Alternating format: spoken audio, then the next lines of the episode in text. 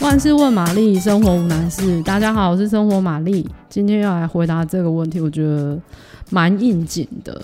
就是录影录音这天啊，我看了一下农历，今天是立秋，我觉得很荒谬，因为今天的气温看一下齁，是三十七度。好，离题了啊，今天这个问题就是鸡汤要怎么煮才好喝？嗯，玛丽本身真的蛮爱煮鸡汤的，因为我觉得很方便，就是你把材料基本上材料准备好，然后工具准备好，再来就是等待时间，那鸡汤就会很顺利的完完成，通常都不会太难喝，只要你有按照下面我说的这几个步骤的话，嗯，首先我会准备煮汤煮煮煮汤的三宝。这三宝是什么呢？就是姜啊、跟金华火腿，还有干贝。那这三个东西如果准备有困难的话，我觉得只有姜是必备的，因为姜它可以提味又可以去腥。那所谓的技巧，其实也是真的，真的要说说破话，也是真的没有什么技巧。那我有一点，我是我自己很在意，就是鸡肉我一定会穿烫过。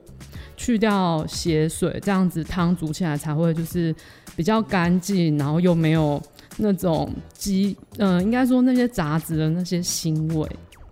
那鸡肉烫完之后呢，我就会放到水龙头下面，然后再仔细的把鸡肉带骨的部位那边边边通常都会有一些渣渣，那那个渣渣我就会放在水龙头下面把它。整个都真的很确定，把它洗干净之后，我才会沥干放在锅底当中。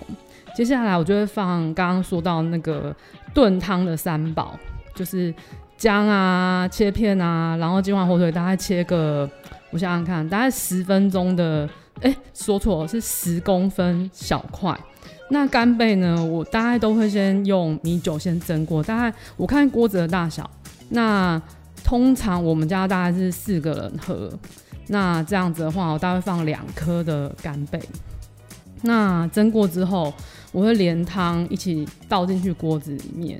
那接下来呢，就是你就把水加到可以淹过整个鸡肉，这样就可以了。接下来就盖个锅盖。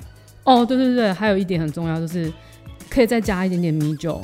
那米酒也是去腥的作用。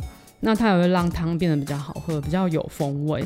那接下来就是炖个一个小时吧，就差不多就可以了。你可能一开始会觉得说，哦，这步骤也太烦了吧？可是你喝一口，你就会你就会觉得说，哦，真的很值得。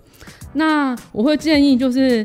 都先不要调味，那全部好了之后，你再喝一口试味道。也许你觉得这样子味道就非常够，尤其是你如果有加金华火腿，根本连盐巴都不用加。那我也会看当季有什么蔬菜，像冬天我就会加一些什么大白菜啊，或是白萝卜。那夏天可能就是竹笋啊，或是香菇一起炖。那还有一个比较。比较值得需要注意的就是锅子的选择，你可以选择就是密封性比较高的锅子，那这样炖出来的汤会比较入味。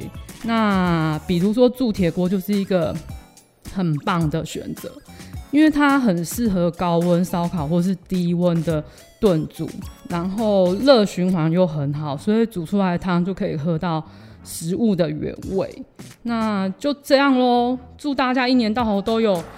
一锅好汤可以喝，还是你们有什么更多厉害的小技巧？欢迎跟玛丽分享。那如果你喜欢今天的内容，欢迎订阅、按赞五颗星。还是有什么生活上的疑难杂症要请玛丽解决？欢迎留言让我知道哦。拜。